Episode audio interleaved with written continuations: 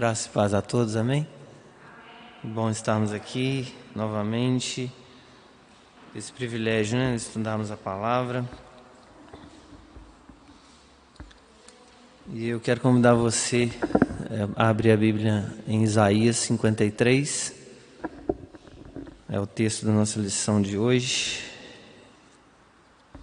Isaías 53, do verso 1 ao verso 12 texto maravilhoso né, da Escritura.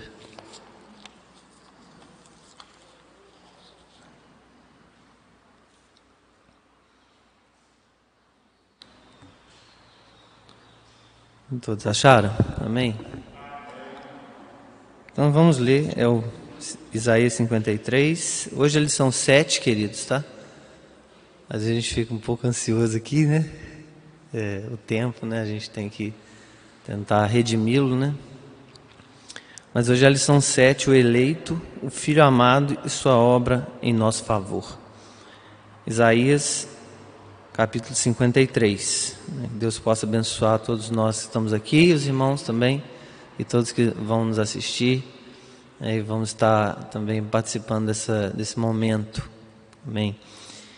Então diz assim a palavra do Senhor, Isaías 53, do 1 até o 12. Quem creu em nossa pregação e a quem foi revelado o braço do Senhor, porque foi subindo como renovo perante ele e como raiz de uma terra seca, não tinha aparência nem formosura, olhámo-lo, mas nenhuma beleza havia que nos agradasse. Era desprezado e o mais rejeitado entre os homens homem de dores e que sabe o que é padecer. E como um de quem os homens escondem o rosto, era desprezado, e dele não fizemos caso.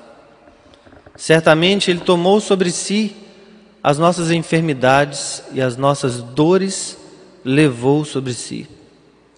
Nós o reputávamos por aflito, ferido de Deus e oprimido. Mas ele foi traspassado pelas nossas transgressões e moído pelas nossas iniquidades. O castigo que nos traz a paz estava sobre ele e pelas suas pisaduras fomos sarados. Todos nós andávamos desgarrados como ovelhas, cada um se desviava pelo caminho, mas o Senhor fez cair sobre ele a iniquidade de nós todos. Ele foi oprimido e humilhado, mas não abriu a boca. Como cordeiro foi levado ao matadouro, e como ovelha muda perante os seus tosqueadores, ele não abriu a boca. Por juízo opressor foi arrebatado, e de sua linhagem, quem dela cogitou? Porquanto foi cortado da terra dos viventes, por causa da transgressão do meu povo, foi ele ferido. Designaram-lhe a sepultura com o, os perversos, mas com o rico esteve na sua morte, posto que nunca fez injustiça, nem dolo algum se achou em sua boca. Todavia ao Senhor agradou moê-lo, fazendo-o enfermar. Quando der ele a, a sua vida, sua alma como oferta pelo pecado, verá a sua posteridade prolongará os seus dias, e a vontade do Senhor prosperará nas suas mãos. Ele verá o fruto do penoso trabalho de sua alma e ficará satisfeito. O meu servo, o justo, com o seu conhecimento, justificará a muitos, porque a iniquidade deles levará sobre si. Por isso, eu lhe darei muitos como a sua parte, e com os poderosos repartirá ele o despojo. Porquanto derramou a sua alma na morte, foi contado com os transgressores, contudo levou sobre si o pecado de muitos e pelos transgressores intercedeu. Amém. Vamos orar. Soberano Deus, obrigado por estarmos aqui mais uma vez por essa oportunidade, Senhor, e de desde, nesse, desde esse primeiro momento sermos já impactados pela tua palavra, Senhor. Essa palavra de, de fato traz comoção à nossa alma, Senhor. Ela abala o nosso interior, Senhor.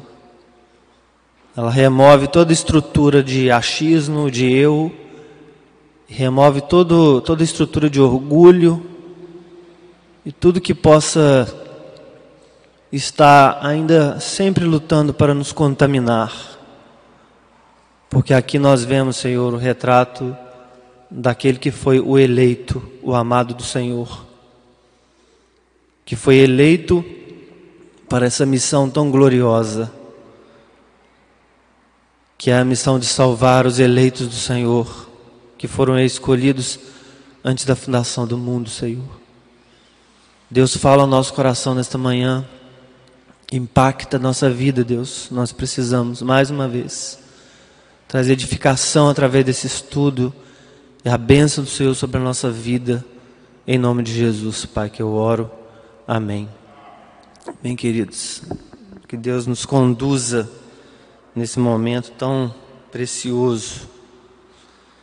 Eu percebo que esse texto da Escritura, ele é um dos que mais retrata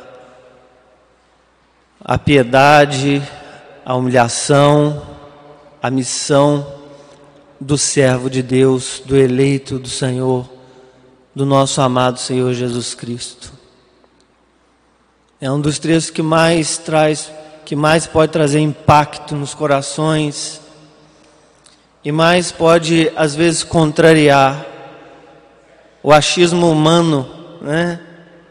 essa, essa inversão de valores que existe nessa terra, em que as pessoas correm né, loucas atrás de tantas coisas e, e por mérito, e alguns têm coragem de bater no peito e dizer: Eu mereci,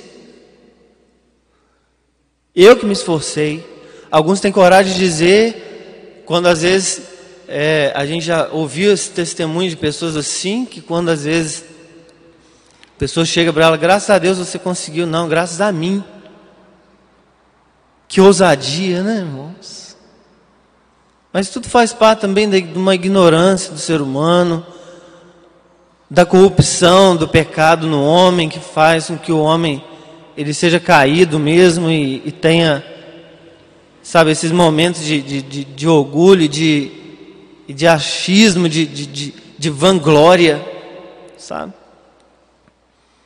E aqui também há um texto tão profundo que torna os próprios judeus indesculpáveis diante de, da vinda do nosso Messias, principalmente quando esse Messias entra em Jerusalém sentado num jumento, contrariando toda a expectativa daqueles judeus que esperavam um rei com toda a pompa, talvez num cavalo com vários exércitos do seu lado, é, porque parece que os judeus eles guardaram muita expectativa, muito mais em cima disso por conta talvez não é questão de que sofresse opressão dos romanos ali, né, de toda uma situação, e eles tinham também uma visão muito do aqui, do agora, do homem, né, do, a, a gente vê esse, esse lance já começando lá lá atrás mesmo, a, a renúncia né, da, da teocracia lá com Samuel, desejando um rei humano, né? Isso já mostrava já é, no ser humano ali a marca que, que, que o pecado também trazia nesse sentido de, de querer ficar se comparando com nações, querendo, sabe, ficar olhando para situações como se é, guardasse expectativa num ser humano poderoso. Isaías aqui como um profeta naquele tempo lá bem antes. Bem antes. Talvez aí há uns mais de 700 anos antes de Cristo. Ele foi esse profeta que trouxe essa palavra para o nosso coração, irmãos. E essa palavra ela, ela trouxe um impacto profundo, porque e ela traz até hoje um impacto profundo, porque aqui traz o retrato do eleito de Deus, que não é nada daquilo que aqueles judeus aguardavam como expectativa, daquele poderoso que viria, não, aqui totalmente contraria aquela visão. Embora que exista o aspecto legal do reinado de Cristo, porque ele é rei por descendência, né? E, só que há uma discrepância, há uma diferença muito grande da visão e do entendimento, da interpretação da Escritura, porque é o conjunto que precisa ser interpretado e não peças isoladas e partes isoladas que fazem com que os homens tenham tendências a realmente é, irem somente para uma direção, como hoje em dia tem sido feito muito, em muitas das igrejas. Por que, que muitas das igrejas caem num pecado de, de inclusive, é, pronunciar heresias no meio do povo? Por quê? Por causa dessa tendência de, às vezes, não querer interpretar o todo da Escritura, a Bíblia se interpreta. Os textos mais obscuros, a nossa interpretação, ela, ela orienta isso que os textos mais obscuros são interpretados à luz dos textos mais claros. E tem que, tem que haver um conjunto, amados. Tem que olhar o todo, o conjunto, para entender quem é o eleito. Que o eleito não é aquele tendencioso como os judeus queriam, um rei que viesse para desbaratar os exércitos romanos, não é aquele tipo de rei que eles necessitavam. É ao contrário, o rei que eles tinham no período de Samuel, que eles rejeitaram, que era o próprio Deus sobre a vida deles. E aí agora o profeta traz aqui à luz quem é esse eleito. E aí eu quero trazer uma contribuição do, do de um dos comentaristas que nós pesquisamos, ele traz uma divisão aqui, ele fala, fala essa divisão do verso 3, do verso é, 1 até o verso 9, e eu vou depois acrescentar, na divisão que ele fez, eu vou acrescentar até o verso 12. E ele diz assim, ó, é, o F. Davidson é um comentarista novo, novo comentário, novo comentário né, da Bíblia, que já é bastante antigo, é muito rico, né? Ali a gente, eu, eu gosto muito de pesquisar nele, porque ele é um grande comentarista, né? Ele tem muito, é muito completo também, e a gente tem apoio, né, de vários outros também aí por trás. Então, do verso 1 ao 3, nesse, nesse texto, ele propõe a seguinte divisão, né, do 1 ao 9. Ele propõe a primeira divisão como é, apresentando a pessoa do Cristo aí, a pessoa rejeitada, do verso 1 ao verso 3, e você percebeu aí, subindo como um renovo perante ele, e como a raiz de uma terra seca, não tinha aparência e nem formosura. Olhamos-no, mas beleza nenhuma havia nele que nos agradasse, era desprezado e o mais rejeitado realmente aí retrata né, a pessoa rejeitada nesse primeiro, nessa primeira divisão aí. A segunda divisão ele coloca aqui os, os, o sofredor substituto, do verso 4 ao verso 6.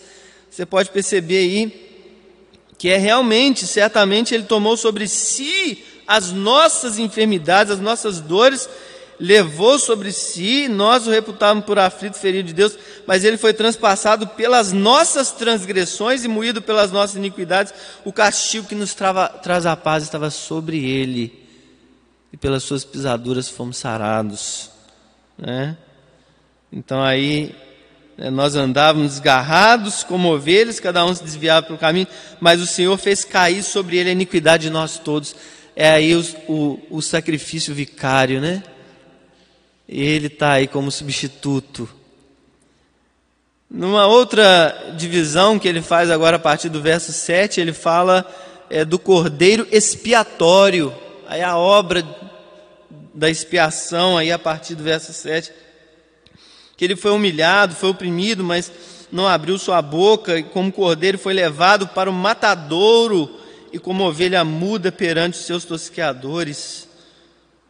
É, olha aí o texto, né? Como que é rico, né? E aqui, irmãos, eu acrescento, né, não olhei, né, o que ele falaria no outro, nos outros versículos, acabei não não olhando, mas eu falaria que do verso 10 ao 12 é a aplicação de toda essa obra na vida dos eleitos e dos eleitos. Com muita propriedade a gente pode falar que é dos eleitos. Por quê? O próprio texto traz a indicação. Todavia ao Senhor agradou Moelo, fazendo enfermar, quando der ele a sua alma como oferta pelo pecado, verá a sua posteridade se prolongará e os seus dias, e a vontade do Senhor prosperar nas suas mãos, ele verá o fruto do penoso trabalho de sua alma e ficará satisfeito. O meu servo justo, com o seu conhecimento, justificará a muitos, porque a iniquidade de, deles levará sobre si. Aí há uma ênfase no verso 2 aqui do muitos, né? Não é de todos, é de muitos, mas não é de todos. Ele diz: por, por isso eu lhe darei muitos como a sua parte, e com os poderosos repartirá ele o despojo, porque derramou sua alma na morte, foi contado com os transgressores, contudo levou sobre si o pecado de muitos e pelos transgressores intercedeu. Aí é a maravilha da aplicação da obra, né? Sobre os eleitos. É o resgate aí. E por isso eu concordo com F. Davidson, né? Que, que tem um outro, uma outra frase aqui que eu achei maravilhosa, né? Irmãos, que eu tenho que completar com essa frase. Ele, ele diz assim: perante essa visão do Salvador padecente, só podemos olhar, admirar e adorar. Não tem outra, nenhuma outra coisa nós podemos fazer. Como ele diz aqui, se não olhar, admirar e adorar. Essa é a humilhação, né, de todo eleito perante essa essa palavra tão poderosa e tão preciosa. Então nós vamos entrar agora na revista, queridos. Eu quero nesse primeiro parágrafo, eu quero somente comentar, nós não vamos ler uma, o primeiro parágrafo todo, é porque aqui fala de algo que foi marcante na história. Né? Fala que no século VI, um monge chamado Dionísio, ele desenvolveu essa questão do, do antes de Cristo, a marca histórica do antes de Cristo e do depois de Cristo. E aí a gente vai ver que nos outros séculos, né, pela influência da, da igreja, é, da igreja pelo tempo, né? E aí tem as fases que a igreja passou, tá? É, inclusive dentro da própria igreja católica, nós não ignoramos nenhuma fase da igreja, nós somente reconhecemos que houve fases mais de trevas mesmo, mais negras, mais difíceis. Não ignoramos nenhuma das fases da igreja. E a igreja, ela venceu. Porque no momento em que ela se viu presa e dominada por homens corrompidos pelo pecado, que não queria abrir mão da sua própria glória para engrandecer e glorificar a palavra de Deus, se levanta servo de Deus contrariando e publicando a Bíblia e espalhando a Bíblia para que as pessoas conhecessem aquilo que, infelizmente, é uma cúpula que estava dentro da igreja e que eu falo e afirmo com verdade que não eram cristãos de verdade, não eram nascidos de novo, não tinha essa intimidade de verdade com Deus, mas tinha como poder e usava a Escritura para dominar as pessoas, impediam as pessoas de lerem a Escritura, impediam as pessoas de, de ter acesso à Escritura, e nesse momento Deus levanta o seu servo na reforma protestante, e ele pôde é, escrever a Bíblia na, na, na linguagem e espalhou naquele mundo, né? Daquele tempo. E as pessoas né, começaram a ter acesso novamente aí à, à Escritura Sagrada. Mas aí foi atravessando, né? É, nessa influência das épocas, no, na, começou lá, lá no oitavo século na Inglaterra, passando por Portugal, o último país europeu a adotá-lo, e já no século XV, chegando finalmente à Ásia a partir do século XVIII é uma das marcas históricas. E ela é importante, irmãos, sabe? Ela é importante porque ela, ela faz com que mesmo aquelas pessoas que se diz, diz, dizem no, não acreditar em Deus e às vezes até concordar, é, infelizmente, com a teoria da evolução, tenham que se deparar com livros de história que está lá registrado é, antes de Cristo e depois de Cristo. Mesmo que eles não acreditem nessas coisas, mesmo que muitas pessoas né, é, tentem desmerecer né, a questão do nosso Senhor, mas está registrado. Inclusive, essa questão histórica ela é tão forte que é essa realmente a, a base da nossa fé dela ser também racional. Quem disse que a fé é irracional? Ela não é irracional, a nossa fé não é irracional, ela pode ser suprarracional. Ou seja, ela está acima sim da nossa razão em alguns aspectos, mas ela também é racional. Por quê? Porque ela é baseada em fatos históricos. Nossa fé é respaldada por, por fatos históricos. Estão registrados não só dessa questão que foi colocada como AC e DC, mas dos próprios testemunhos dos pais da igreja, das escritas de tantos homens. Flávio Josefo também, que viveu é, contemporâneo lá na época de Paulo e de, e de, e de João, esse que é um dos grandes historiadores da história dos Hebreus, traz um, uma contribuição formidável com o seu livro e que também se torna aí um pouco de testemunha, né? Esse judeu, inclusive, era um judeu, Flávio José, traz um testemunho também profundo dessas questões, e nós temos então uma contribuição vasta da base da nossa fé ser racional, esse, esse fato de nossa fé ela é baseada em testemunho histórico. Nós não estamos acreditando e, e não estamos simplesmente é, achando que estamos acreditando em conto de carochinha. Não. É testemunho histórico, amados. E aí, aqui, eu quero citar aqui, que diz assim, no finalzinho do parágrafo, jamais houve outro calendário que unificasse os povos do mundo inteiro, e poderíamos concluir que é um bom indicativo da importância de Jesus Cristo para a humanidade. Afinal, ter seu nascimento como centro da história da humanidade é um feito único. Contudo, olha a ênfase agora do autor. Quando estudamos a palavra de Deus, percebemos que Jesus é infinitamente mais valioso do que esse tributo cronológico poderia sugerir. Ele é o centro da graça de Deus aos pecadores. Óbvio, né, irmãos? Para nós aqui, né, temos esse conhecimento de Deus, a gente sabe que está muito acima né, de todas essas coisas. E por mais homenagens né, que as pessoas possam fazer, por mais que elas consigam marcar alguma coisa, e até reconheçam algumas coisas né, de algum valor da Escritura, é, Deus está in, inteiramente independente dessa situação, porque o que ele escreveu está aí, está se cumprindo, a história da igreja está avançando, é, séculos se passam e a igreja está de pé, por causa também da base do que próprio Cristo falou, que nem as portas do inferno prevaleceriam contra a igreja do Senhor. Amém. Então, absolutamente não há como voltar, não há retorno.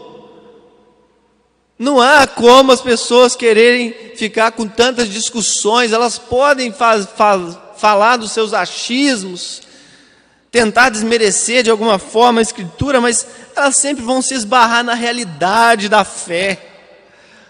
A realidade, porque muitas pessoas se entregam a Cristo, a realidade viva de que muitas pessoas se prostram ao Salvador e passam a crer no Senhor Jesus.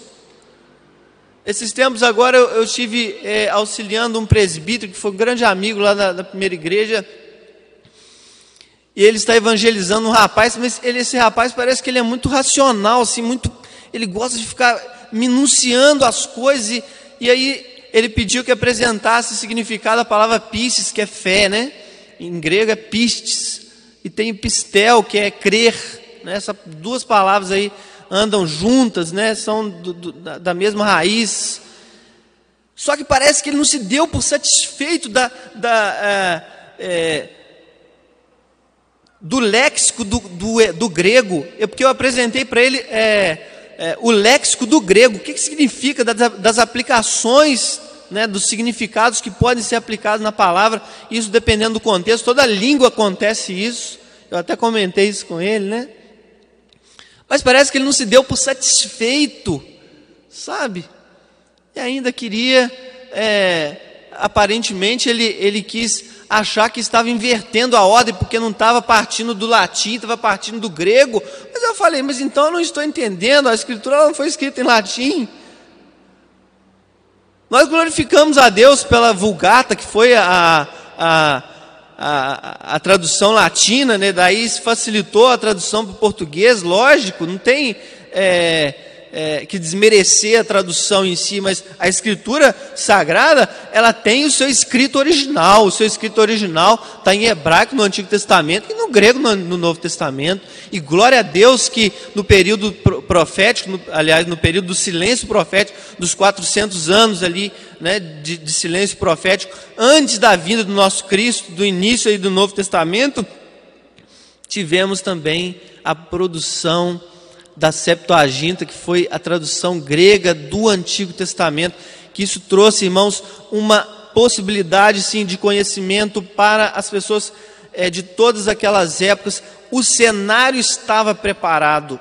Alexandre o Grande, que havia sido dominador naquela época, ele é, fez a tarefa de, de influenciar na cultura o grego Olha que profundo, por isso que é, muitos dos historiadores até hoje contam a história falando é, do, do Império Greco-Romano. Por que Greco-Romano? Porque a influência cultural era profundamente grega.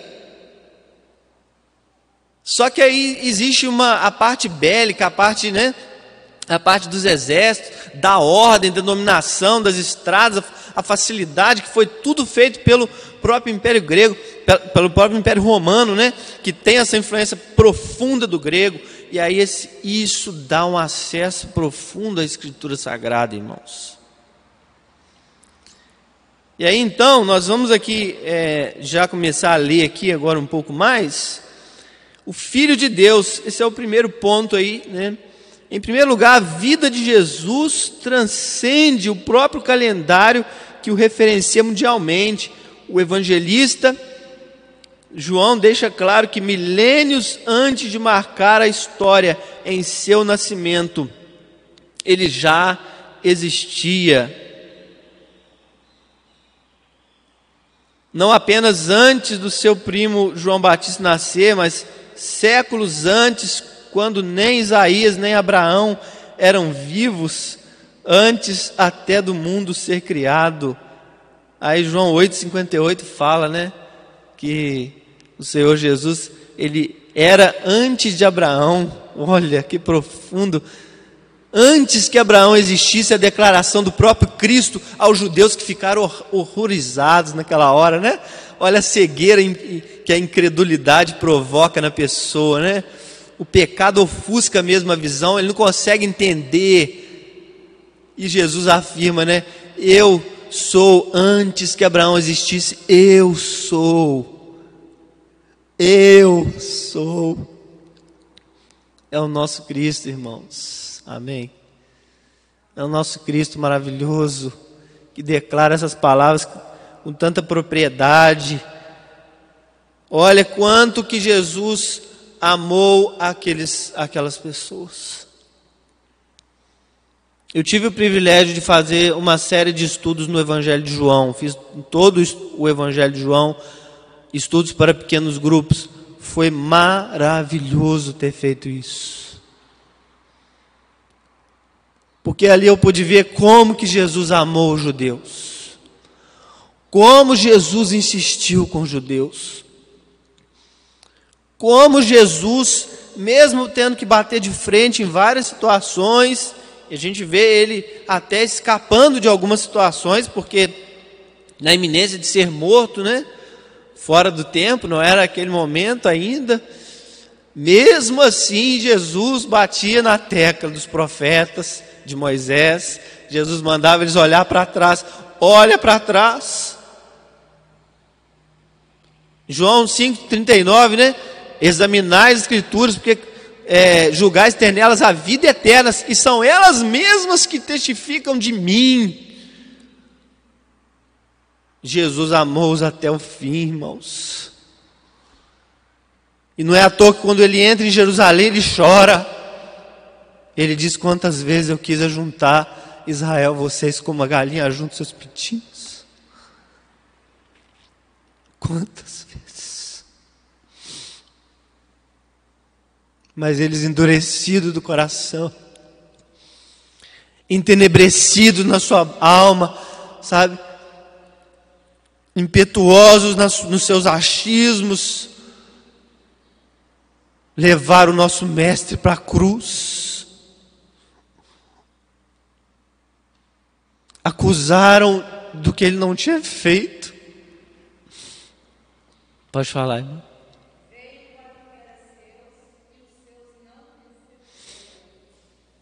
É verdade, irmão.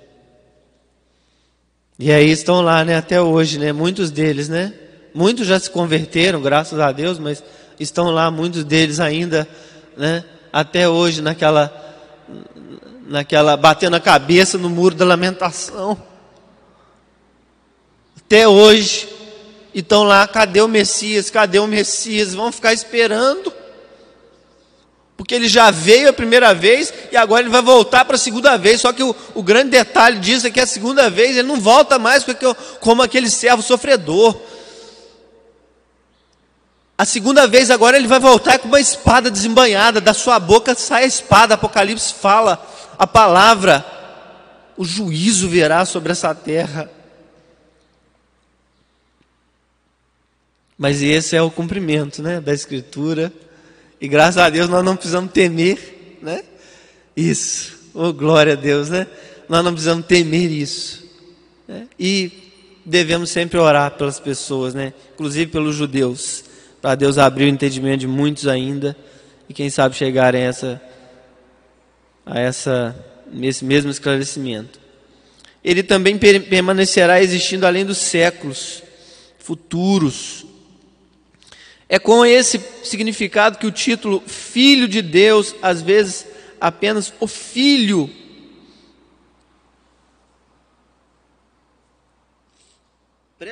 pressuposto, né? Pressupondo sua filiação divina, é aplicado a Jesus mais de 60 vezes no Novo Testamento. Aqui é um adendo, irmãos. Existem palavras para denotar a filiação em grego, e a palavra que sempre é falada é, para a pessoa de Cristo é ruios no grego. Que existe também a palavra tecnon, né? Só que a diferença é existem outras palavras aqui mais para frente, mas eu quero me ater a essas duas palavras, tecnon com tecnon, né, a palavra grega que se refere, dá proeminência aos aspectos físicos e externos do parentesco. Mas a palavra ruios, ela dá proeminência aos aspectos legais, internos e éticos do parentesco. Meu professor de grego dizia que essa palavra é filho que traz a natureza do pai. Porque Jesus é Deus. É uma breve comparação que eu vou fazer para você entender melhor. É, não é aplicado nunca essa palavra a animais, tá? Mas eu vou fazer uma comparação para você entender. Filho de, é, filhote de macaco é o que? É macaco. Né? É só uma comparação simples para você entender. Filho de homem é o que? É homem. Filho de Deus é Deus. Nesse sentido mais profundo, essa palavra é aplicada ao nosso Senhor. ela pode ser aplicada também aos homens, porque traz o aspecto legal, interno e ético do parentesco, então não tem nenhum problema.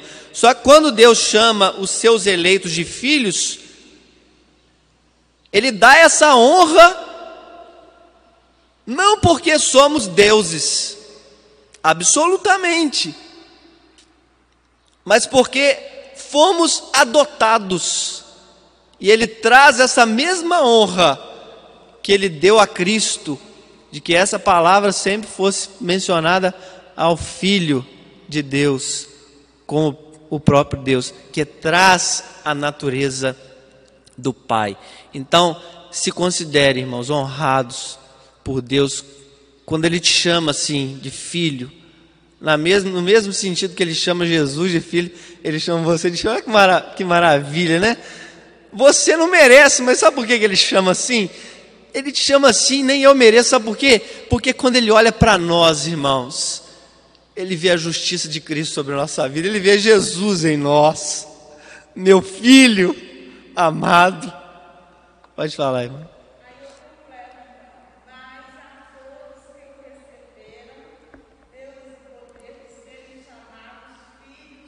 Exatamente.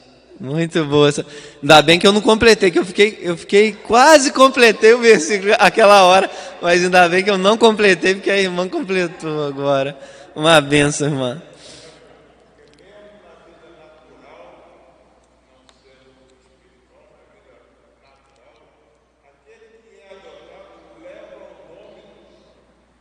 Sim.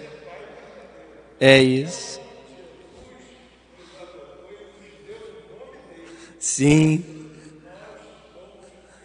A marca, né? Marcou a gente assim, ó.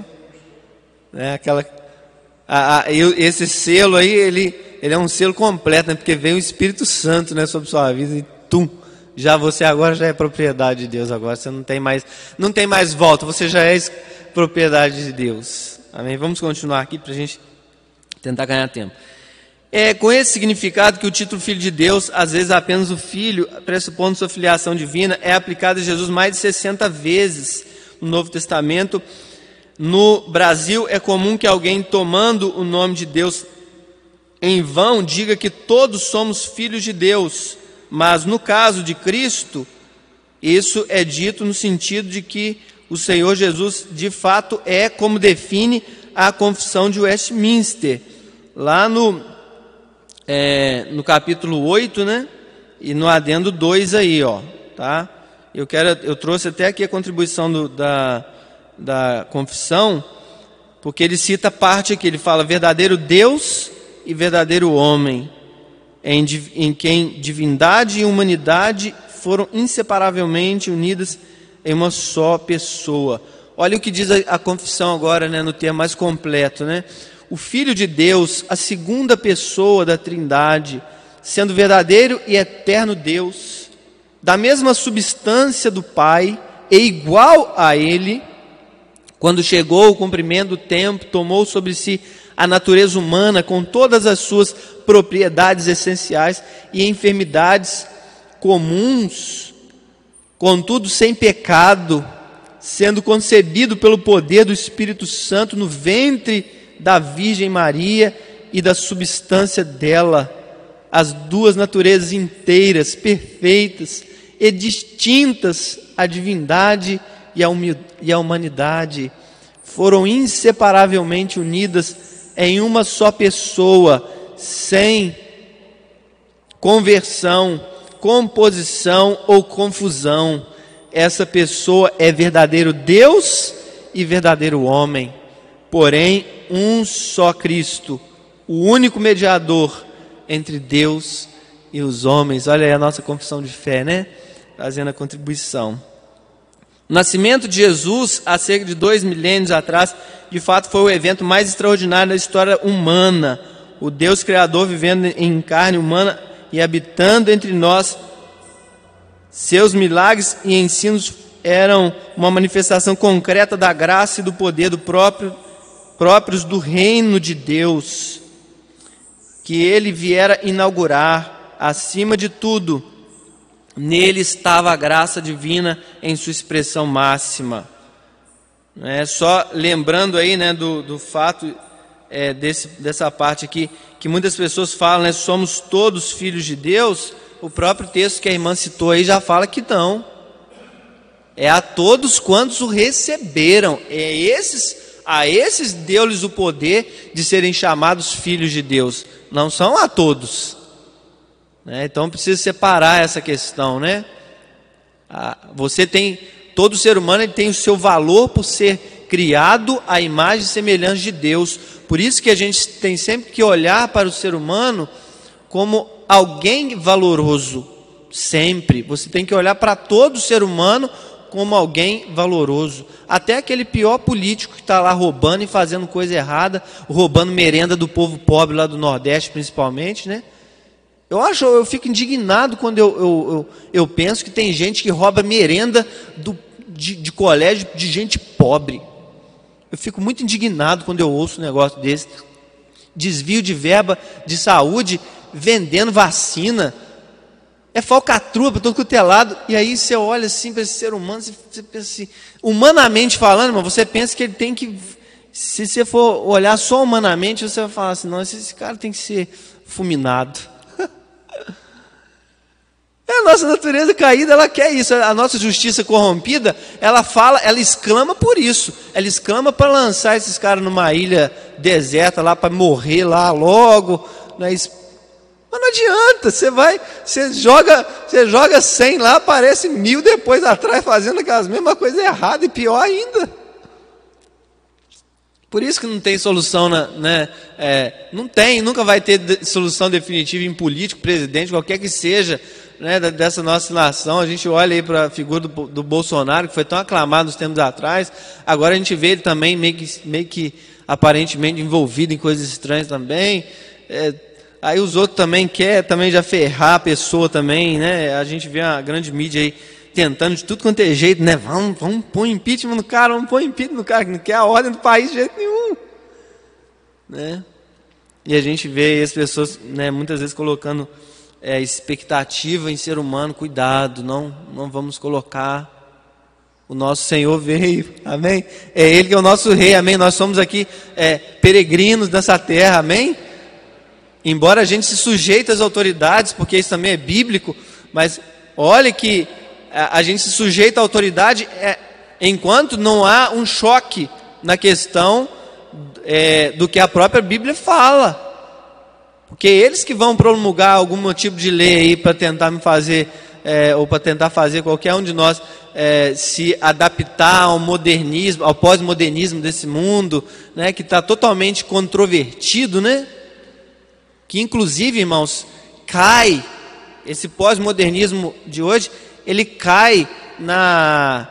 Ele cai com a lógica socrática. Um dia, se você tiver oportunidade, Estude um pouco da lógica socrática e você vai ver como que se você consegue desmoronar esse pós-modernismo que fala que uma coisa é verdade e uma coisa é mentira ao mesmo tempo. Impossível. Uma vez eu conversei com, com um rapaz que, que se dizia agnóstico. Ele tem um, ele inclusive achava que a fé é irracional. Eu mostrei para ele, não, a fé é racional. Ah, mas como assim? A fé é baseada em testemunho histórico. Você está achando que eu, que eu creio em encontro de carochinha? Assim, eu não falei dessa forma com ele, porque a gente tem que ter todo um tato né, para lidar com as pessoas, né? Sabedoria na hora e tal. E quando chegou nessa parte do pós-modernismo, falar que a verdade é para cada um tem a sua verdade, eu falei assim, ó, então vamos, então vamos pensar aqui na lógica de Sócrates, então. Não é? Porque Sócrates fala, né? Que A não pode ser A e não A ao mesmo tempo. Entende? Não pode. Isso implica profundamente contra o princípio do pós-modernismo. Depois você pode estudar sobre a lógica Socrates, você vai ver como você consegue desmoronar com essa falácia. Que faz uma afirmação, o outro vem e faz, não, mas para mim isso não é a verdade, a verdade para mim é o contrário. Olha que loucura! Mas é a sabedoria do mundo, né? Coríntios já falava isso, sabedoria do mundo é loucura para Deus. Mas vamos continuar aqui. É, seus milagres e ensinos eram uma manifestação concreta do, da graça e do poder do próprio, próprio do reino de Deus. acima de tudo, né, ele estava, estava a graça divina em sua expressão máxima. O Novo Testamento revela assim que a divindade subsiste em três pessoas numa relação de glória, amor, comunhão eterna, eternal. A doutrina da Trindade é importante porque a redenção dos eleitos começou na intimidade das pessoas divinas, quando o Pai Celestial estabeleceu em Cristo seu propósito de salvar. Na teologia reformada costuma-se ver a aliança da graça iniciando com uma aliança da redenção, o que significa que na eternidade o Pai, o Filho e o Espírito Santo firmaram entre si um pacto para a redenção da humanidade. Isso tem a ver também com a missão de Deus, né? Qual é a missão de Deus? O Pai envia o Filho, o Pai e o Filho enviam o Espírito, o Pai, o Filho e o Espírito envia a igreja. Olha que, que, que profundo isso, né? O comissionamento do eleito que vai é, executar o plano da redenção, vai aplicar a justiça, o Pai vai aplicar a justiça de Cristo na vida dos eleitos, através da pessoa do Espírito Santo que convence o homem do pecado, do juízo e da justiça, e ele vai então é, trazer essa profundidade, essa aplicação dessa obra toda, foi o próprio Espírito Santo que faz, e agora há uma comissão. A igreja chamada para ser a missionária porta-voz do Senhor. Por isso que não tem esse negócio do, do cristão falar que não é missionário. Ah, o fulano é missionário, Beltrano é missionário, Ciclaninha é missionário, você também é missionário, em nome de Jesus. Amém? Não tem, não tem ninguém na igreja que não seja missionário. Se você pensar bem. Agora, existem é, missões diferenciadas, existem missões para transcultural, missões nacionais, né, em povos.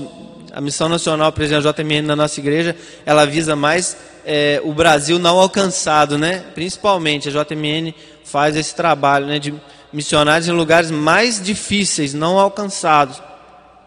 Existem especificidades, né, da missão, mas todos os cristãos dentro dessa proposta da Missio Dei é essa, a missão de Deus.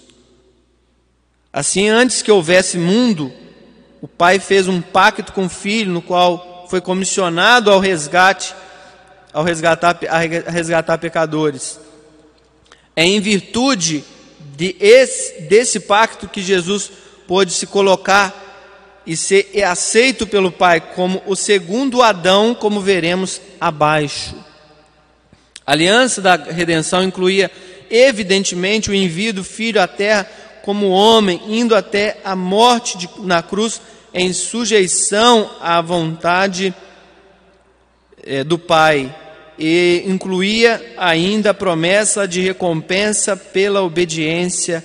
O Filho receberia a glória, um reino eterno e um povo santo para si. Olha aí que profundo, né? Falando sobre o aspecto né, da, da aliança da redenção né?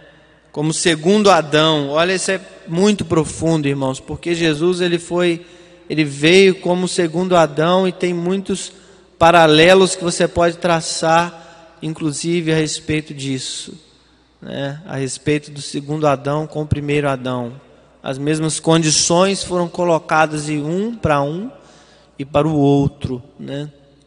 Jesus venceu não pecando. A obra redentora da graça iniciou muito antes de qualquer criatura ser criada.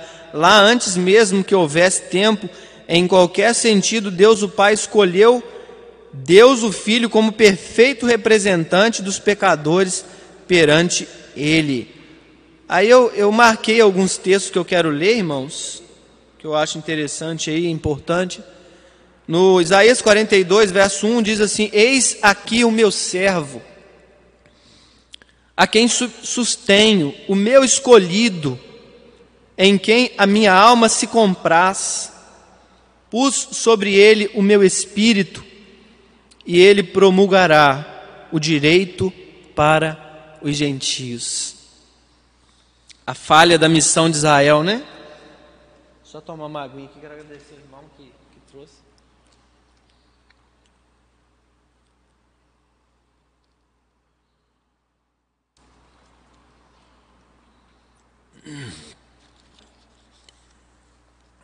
Esse aspecto aí falho né, de Israel, né, no, quem gosta muito de, de descrever isso é o Gerard Van Groninger, que é um da teologia bíblica, fala muito sobre a questão da missão. E ele expõe muito bem essa situação e a gente percebe né, que enquanto Deus foi servido no tempo oportuno né, de ter usado Israel como recipiente da, da palavra, né? da revelação. Por isso Jesus mesmo fala, salvação vem dos judeus. Olha aqui, Jesus não fala isso assim, ó. Não é. Ele sabe o que ele está falando. Mas de fato, de verdade, Israel era deveria ter funcionado como uma agência missionária. Mas Embora né, a gente a, a, até reconheça alguma falha nessa situação, de maneira alguma é, a falha na obra de Deus, tá, irmãos? É, isso aí é, é misterioso, porque a quem Deus quis salvar, Ele quis e, e salvou. Né? Então, não é simplesmente só também falar que a Israel falhou na sua missão, todos falhamos na nossa missão. A verdade é que o ser humano ele falha sempre, né? Mas nem por isso a obra de Deus seja, deixa de ser feita, deixa de pessoas ser alcançadas. Isso é a beleza do Evangelho. Mas aqui fala que Jesus é o, é o escolhido a quem a alma de Deus se compraz. E ele promulgará o direito aos gentios. Aqui para fazer se cumprir a, a palavra também da própria aliança feita com Abraão, né? Os filhos, né? Ô oh, irmãos, que, que maravilha. Todo que nele crê, né? Para o, o, tem o direito de ser chamado filho, ou seja, é filho de Abraão pela fé. Filho de Deus, mas ao mesmo tempo filho de Abraão pela fé, né? Porque aí aí tem Abraão como pai da fé, né? E a promessa ali era que é, a sua descendência ultrapassasse. Por isso podemos dizer que Jesus é o eleito de Deus, único à altura da escolha do Senhor os pecadores são eleitos para a salvação nele, que é o fiador da aliança da graça. Aí temos. É, tem um outro texto aqui antes desse, né? É Mateus 12, 18. Eis aqui o meu servo que escolhi, o meu amado, em quem a minha alma se compraz. Farei repousar sobre ele o meu espírito, e ele anunciará juízo aos gentios Aí é uma interpretação né, do Antigo Testamento, né? é um cumprimento né, da palavra aí, já na vinda do próprio Messias ali naquele momento né, da, de Israel, inclusive ali no, no início do ministério de Jesus. Né? Mas Efésios 1,4 diz: Assim como nos escolheu nele antes da fundação do mundo, para sermos santos e irrepreensíveis perante Ele e em amor. A gente tem batido muito nessa tecla nesses dias, né? Os, os comentários têm sido muito em torno disso, porque falar sobre eleição é difícil, porque isso parece que não funciona muito bem na cabeça é, da, da, gente que tem uma justiça totalmente controvertida e, e corrompida. A gente acha, tem vários achismos na cabeça, e muitos têm, né? Mas isso aí vai de, de encontro, né? E mostra que a, a vontade de Deus foi cumprida. E aí fomos escolhidos nele, né? Aí a Bíblia diz aí. Vamos continuar? Louvado seja o Deus Trino, que nos amou com amor eterno e nos atraiu com sua graça. Amém, irmãos? Alguém poderia ler esse parágrafo aí, o substituto dos pecadores? Depois eu continuo a leitura aqui.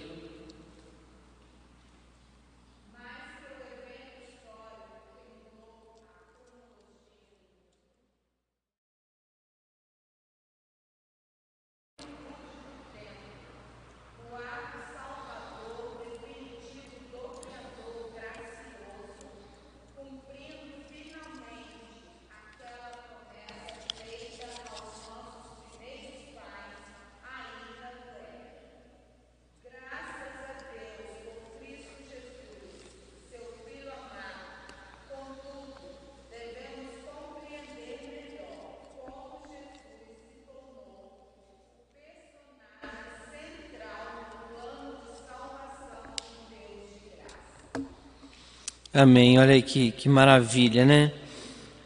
Ah, já aqui em Gênesis, é, o que a teologia chama de proto-evangelho, né? É o, é o evangelho é, na sua origem, lá na sua, no seu embrião, né? O embrião, é o evangelho embrionário, Gênesis 3,15, é um evangelho anunciado ali, né? Só que embrionariamente, ou seja, está só um feixe de luz sendo lampejado ali naquele texto do que Deus executaria no futuro. E Deus foi escrevendo a história e foi revelando a história, né? Na escritura através do seu povo, foi escrevendo e foi mostrando é, o grande poder do Senhor, né? E a, a conclusão, a concretização, né? Desse, dessa palavra, a materialização, né? De todas essas coisas. E isso né, traz um peso aí muito profundo. Então nós vamos ver agora, né, sobre esse substituto, letra A, sua vida santa. Olha aí o que a Bíblia traz aí, né? A singularidade de Jesus em Nazaré foi revelada desde sua concepção, já que sua mãe, noiva prometida a José, ainda era virgem quando ficou grávida dele por obra direta do Espírito Santo de Deus, num ato criador que lembra o início da criação, além de marcar miraculosamente seu nascimento, isso foi necessário para que ele, apesar de nascer da semente da mulher, como prometido no Éden, não fosse contado entre os herdeiros amaldiçoados de Adão. Por quê? Por causa da, da semente de Deus que estava ali na mulher. Né? O segundo Adão ele tinha que vir na, é, numa, numa condição semelhante à condição do primeiro Adão. Ele não poderia vir na, na é, numa condição é, simples de pecador, por isso que isso destrói né, essa, essas falácias também das pessoas acharem que Jesus é um ser humano que comum que nasceu do José e da Maria lá, né? Eu não, não, me recordo muito bem quem que fica pronunciando muito isso, né? Inclusive essa questão da geração do Senhor no ventre de Maria é mais próprio do que falar da criação, é, de como Jesus criado. Jesus não é criado, Jesus, é, os credos e é, batem muito nessa tecla falando é, da geração do, do, do filho, né? Mas que é da mesma substância do Pai.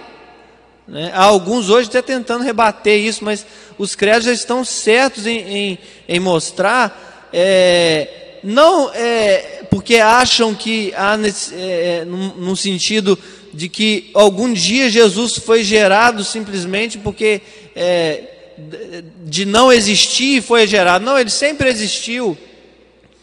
Mas porque na, na, palavra humana, sabe, no vocabulário humano, às vezes não existe uma palavra, às vezes, mais.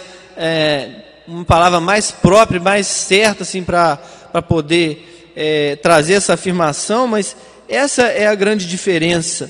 Inclusive, isso combateu a heresia de Ário. Ário, inclusive, que porque falava que era filho de Deus é, é, criado, né? Foi porque ele era criado, ele não foi um, um, ele não foi Deus antes.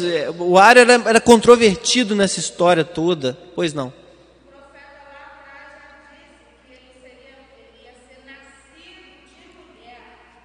Isso mesmo. É isso mesmo. Então a gente percebe, irmãos, que até é, algumas heresias aí que estão aí batendo na porta de um monte de gente, principalmente no domingo, perto da hora do almoço, né? Tem gente até irritado com isso, né? Mas estão aí é, tentando enfatizar: ele é o filho de Deus, ele é o filho de Deus, mas ele é o filho de Deus, ele é Deus, mas não concorda que ele é Deus. Olha que é estranho, né? A gente ouvir uma, umas heresias dessas, mas é, é explicável, porque lá no passado já havia essas heresias também. Essa heresia não é nova, não. Essa heresia aí que esse pessoal fica aí né, batendo nas portas dos outros aí para falar ali, né? E quer teimar e quer teimar, não, ele é filho, e fica tentando até fazer algumas comparações descabidas, né? Aí quando você tenta ir para a Bíblia mostrar, não. Mas aí eu estava explicando para o irmão do dia, mas a própria Bíblia dele já é uma tradução prejudicada. porque ela não foi examinada pelo grego, ela foi uma tradução falha do King, da King James. Nossa, que doideira, né? Então a gente vê, é, até o King James deve ter sacudido lá na, na, na tumba dele, coitado, né? Porque é, ele sabia o que ele estava fazendo, mas esse povo aí não sabe, ele deve ter até sacudido lá, né, irmão? Ele deve ter até balançado lá na tumba dele lá, os ossos dele deve ter até balançado lá de. Você não que, que, esse, que, esse, que infeliz esse cara fez fazendo essa tradução maluca dessa, dessa Bíblia que está levando um monte de gente para perdição. E levando mesmo, e arrastando, né? Mas vamos lá, vamos continuar com a coisa melhor, né? Vamos continuar com a coisa melhor aqui. Então, é, então é, não fosse contado entre os herdeiros amaldiçoados de Adão. A Escritura ensina claramente que Jesus de Nazaré viveu sem pecado isso significa que ele obedeceu perfeitamente à lei de Deus, cumprindo a vontade de seu Pai celestial em cada detalhe e em todo o tempo. O, pró o próprio Pai testemunhou da perfeição moral e espiritual de seu filho, anunciando publicamente o prazer que tinha nele. Eis o meu filho amado, né, em quem me comprazo né? Oh, maravilha quando a gente ouve esse texto, né? Quando lá ele está sendo batizado, né? É, por João Batista, que glória, né, irmãos? Aí desce o Espírito Santo que forma corpórea de pomba, né? E, e o Senhor brada dos altos céus: Eis meu filho amado, em quem me comprazo. Oh, aleluia, Deus é bom demais. Isso é relevante porque, como explica Luiz Berkoff, a aliança de Deus com Cristo era uma aliança de obras, não de graça. Ou seja, ele conquistou as bênçãos da aliança por sua justiça, por sua santidade, por suas boas obras, por sua obediência. O que nós recebemos pela graça, Jesus conquistou para nós por seus méritos. Sua tentação no deserto, pôs por Satanás em pessoa, é, apenas revelou seu coração perfeito, desprovido de cobiça que gera o pecado, e por outro lado, aproximou sua perfeição da nossa falibilidade, já que, tendo sido tentado em tudo, pode se compadecer dos pecadores. Eu quero só dar uma, uma explicação aqui, irmãos, porque dá a impressão que dá um choque aqui, né? Porque a nossa confissão de fé ensina do pacto das obras e do pacto da graça. E o pacto das obras com Adão, o pacto da graça com o nosso Cristo. Tá? Mas aqui não há nenhum problema de Berkoff ter afirmado isso, porque ele está olhando do ponto de vista daquele que está executando o pacto. E é realmente isso que Jesus fez. Por seu mérito, ele foi e conquistou. Entende isso? Só quando você olha isso do ponto de vista dos pecadores, de quem está sendo favorecido, é por isso que a confissão de fé fala que é pacto da graça. Então não há uma contradição, tá, irmãos, nos termos aqui. Luiz Berkoff, inclusive, é foi um texto básico da nossa leitura no meu lá no seminário que eu fiz. Não sei se o pastor foi esse livro texto, mas esse foi o que a gente usou. E então só esse esclarecimento, não há choque aqui em relação à visão, é porque ele está realmente simplesmente falando da visão do ponto de vista de quem está executando o pacto, tá? Só que quando a gente pensa nesse pacto, como ele é a restauração do pacto das obras, de que Adão não, de que Adão quebrou e não pôde novamente retornar, então a gente chama esse pacto de pacto da graça, porque ele vai trazer aquele, aquela restauração que o homem não podia trazer. E isso se constitui num favor imerecido, e isso se constitui graça. Então não há aqui nenhum problema tá, dessa afirmação, é porque realmente Berkoff está olhando do ponto de vista de quem está fazendo, praticando o ato, no caso. Né? O próprio Cristo foi por mérito, é o mérito de Cristo que é aplicado em nós. Então ele está inteiramente certo nesse sentido. Né? Sua tentação, a gente leu aqui, né, mostrou a falibilidade da nossa vida. Né? Então, irmãos, até aí está dando para acompanhar legal? Né? Alguém quer fazer algum comentário? Alguém quer participar? Né? Se alguém quiser, pode levantar a mão. Letra B, continuando. O Verbo encarnado também é essencial no plano redentor, porque o Pai o incumbiu de morrer. É evidente que em sua natureza original, divina, o Filho de Deus jamais poderia morrer, sendo Ele mesmo o Criador e doador da vida. Contudo, tendo tomado em sua pessoa também a natureza humana, com todas as suas fraquezas, limitações e vicissitudes, ele realmente pôde morrer. Aí isso aí entra naquele paralelo que a gente estava falando do segundo Adão com o primeiro Adão. Ele veio à nossa semelhança. Aliás, ele veio à semelhança do primeiro Adão, não é? Ele foi tentado, a Bíblia diz que ele foi em tudo ele foi tentado à nossa semelhança. Ele sentiu fraqueza, irmãos. Humanamente, ele ele sentiu tentação de não tomar o cálice. Ele falou isso no Getsemane.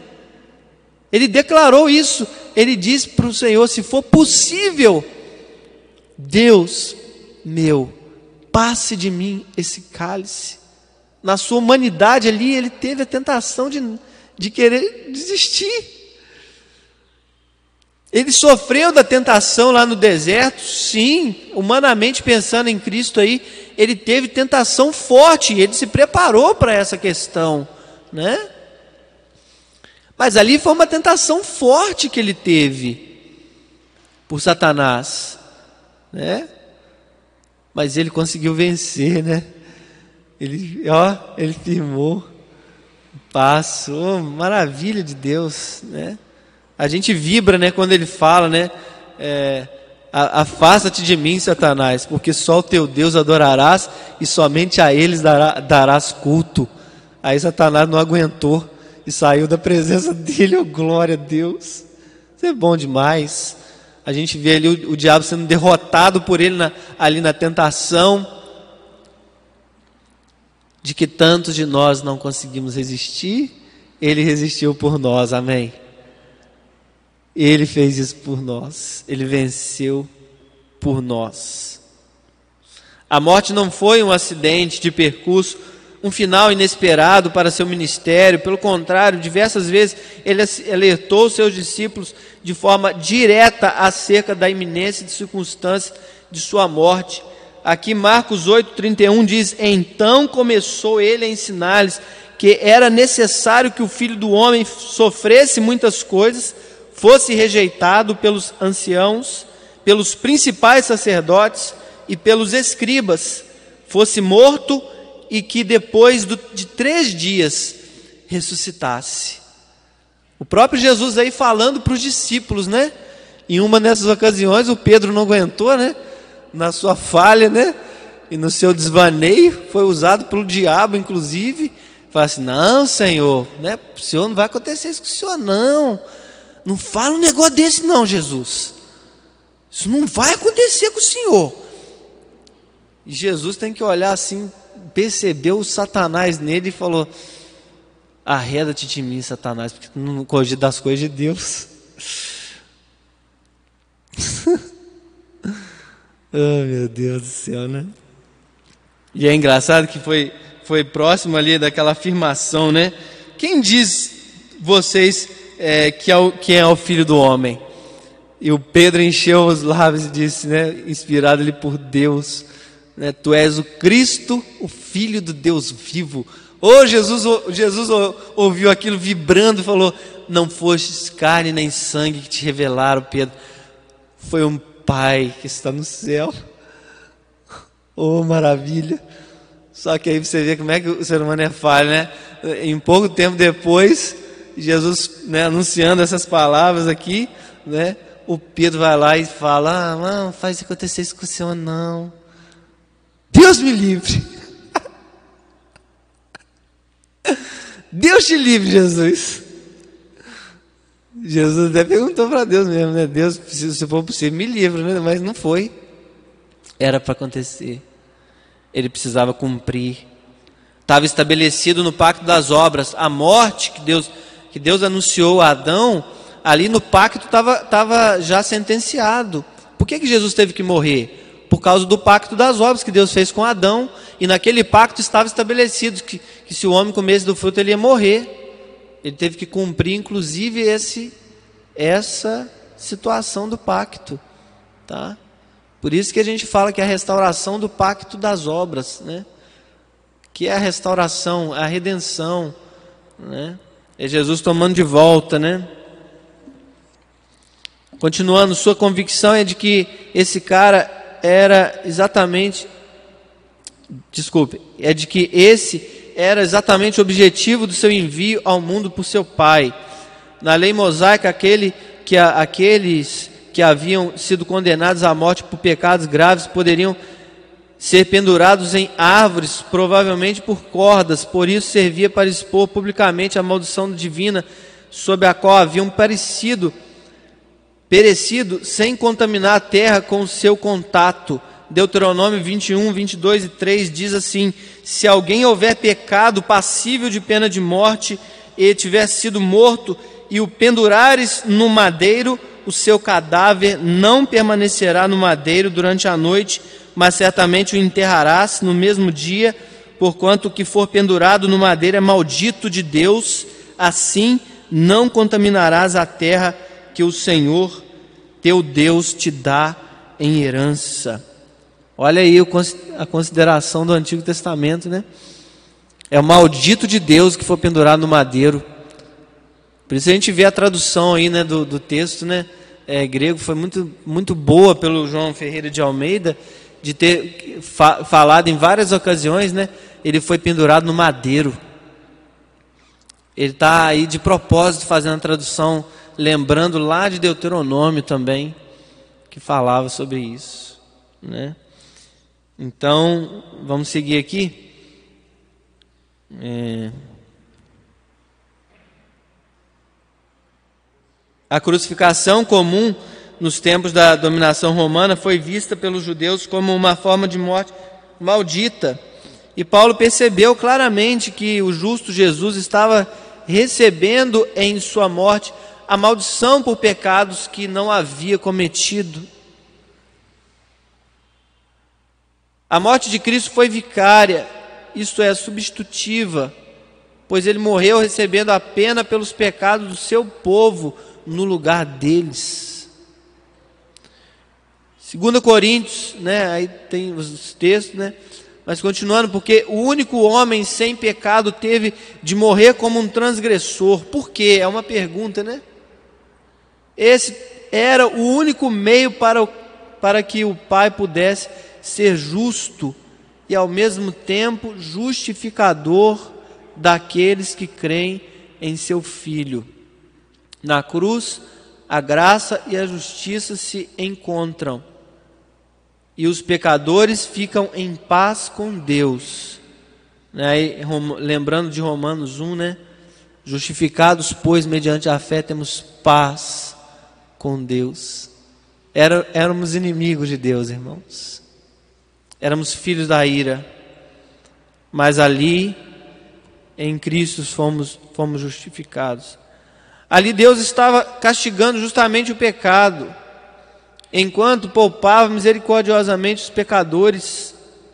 Note que o castigo divino tem aspectos físicos, morais e espirituais, incluindo as torturas, a humilhação e as dores antes e durante a crucificação, além do desamparo pelo Pai e por fim a morte. Ali na morte, Jesus teve a sensação de afastamento espiritual. Ele experimentou isso. Por isso ele exclama: Pai, Deus meu, né? Eli, Eli, por que me desamparaste? Ele sente de fato ali na cruz a sensação de afastamento espiritual. Oi. Pode falar.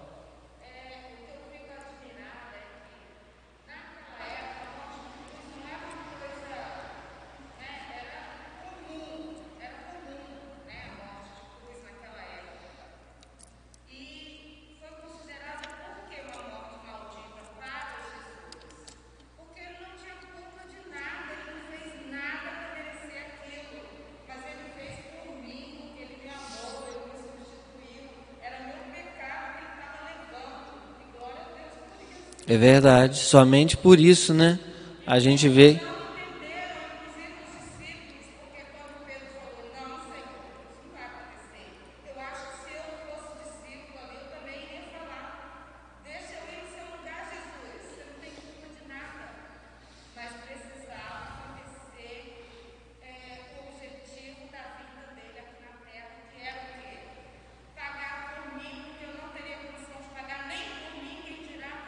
É isso mesmo. É o eleito, né? Aí que entra a palavra eleito, né? Esse escolhido, né? É, foi boa a colocação da irmã. Esse escolhido aí é, dá todo o significado, né? É, a, aquilo pelo qual Cristo veio, né? Ele foi eleito. Ele foi eleito para quê? É justamente para isso que a irmã falou, né? Porque ele precisava morrer por nós. Não tínhamos condição nenhuma isso mesmo. E ele foi tido como ele foi tido como maldito de Deus por causa dos nossos pecados que estavam sobre ele.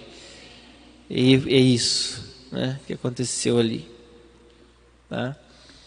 Então vamos é, continuar aqui. A sua merecida vitória, Filho de Deus. É isso mesmo, né? O Filho de Deus se encarnou para que é, para se tornar nosso substituto, vivendo uma vida de justiça e obediência perfeitas em nosso lugar, bem como recebendo na cruz a penalidade devida dos nossos pecados. Pela graça de Deus também foi em nosso favor que ele venceu. Sua morte e ressurreição foram seguidas 40 dias depois de sua ascensão aos céus. A Bíblia revela que a Jesus o homem perfeito foi concedido acesso direto e permanente à presença de Deus, além da honrosa posição do seu lado como corregente de toda a criação. Entretanto, Jesus não recebe essa honra em seu próprio benefício, até porque antes que houvesse mundo, ele já possuía a plenitude da glória divina pelo contrário, ele obtém essa posição para que nele, como nosso representante, nós estejamos também assentados nos lugares celestiais. Olha, abrindo direito né, o acesso a Deus de novo. Quando ele morreu, inclusive, o véu foi rasgado de alto a, a baixo, né? A Bíblia fala. Não foi de baixo para o alto, foi de alto a baixo, porque o véu era muito alto, né? Tem toda uma questão também aí, né? As pessoas não ter dúvida. Foi rasgado o véu de alto a baixo lá do Santíssimo Lugar. Olha, agora está aberta a nossa entrada na presença do Pai. Temos agora comunhão. A elevada posição de Jesus desfruta agora, a direita de Deus é exercida para interceder em favor de seu povo, obtendo livramentos e perigos e perdão dos nossos pecados. É somente porque o Filho nos representa junto ao Pai que podemos também nos achegar ao seu trono para receber sua graça. Além disso, Jesus, logo após a sua ressurreição, declarou ter recebido de, de, de seu Pai toda a autoridade no céu e na terra, como recompensa por cumprir sua missão salvadora, colocando esse poder a serviço dos seus discípulos em sua missão de proclamar seu Evangelho. A Igreja de Cristo vencerá porque a vitória dele é nossa vitória. Amém? Vamos então para as conclusões, irmãos. A real importância de Cristo jamais poderá ser percebida pelo mundo na sua incredulidade. Aí eu pincei o texto aqui em 1 Coríntios 2,14. Ora, o homem natural não aceita as coisas do Espírito de Deus porque eles são loucura, e não pode entendê-las porque se, elas se discernem espiritualmente. Por isso Jesus falou para Nicodemos: se você não nascer de novo, não pode ver o reino de Deus. Simples assim, não pode. Né? Nicodemos era tão entendido, né? Mas continuando aí, tradições estabelecidas pela influência cristã na cultura, como Natal e a divisão da linha histórica em AC e DC, são bastante populares, mas não significam que a honra devida ao Salvador está sendo é, tributada. Eu creio que, que o autor aqui quis dizer assim, que não, não, isso simplesmente não traduz todo o tributo que deve ser é, traduzido ao nosso Cristo, faz parte um pouco do tributo ao nosso Cristo, mas não faz jus a todo o tributo. Jesus é o Deus Filho que encarnou, viveu, morreu, ressuscitou e ascendeu aos céus. Ele fez tudo isso por causa da aliança da redenção, firmada na eternidade pela Trindade e pela qual o Filho de Deus, no tempo oportuno, deveria se encarnar, viver vida santa e morrer morte maldita. Ele fez tudo isso em nosso lugar para que pudéssemos nos achegar ao trono de Deus, do Deus Santo, para receber perdão e salvação. Ele fez tudo isso porque nos amou primeiro. O Filho de Deus desceu à terra e se tornou homem para que os homens pudessem se tornar filhos de Deus e morar no céu. Quando, aplicação, quando medita na sua salvação, sua gratidão costuma se dirigir mais a Deus, o Pai, ou a Jesus Cristo? Como a compreensão da doutrina da aliança da redenção na eternidade pode auxiliá-lo nisso? Uma das dúvidas mais comuns sobre a fé cristã é: se Jesus era Deus, como ele pôde morrer? Após o nosso estudo, você seria capaz de responder a esse questionamento? Quais textos bíblicos você utilizaria em sua argumentação? Leia o Evangelho de Mateus durante a semana. Bastam quatro capítulos por dia, prestando atenção à vida justa e perfeita de Cristo. Agradeça a Deus por ter oferecido seu filho como cordeiro santo e sem mácula em seu lugar. E tome-o também como modelo para a sua vida. Irmãos, que Deus abençoe seu coração, complete aí na sua vida. Né? Tinha até outro comentário que gostaria de ter lido, né? mas eu acredito que Deus né, já tem é, cumprido o seu propósito e que Deus continue conosco. Amém? Eu passo a palavra ao nosso pastor.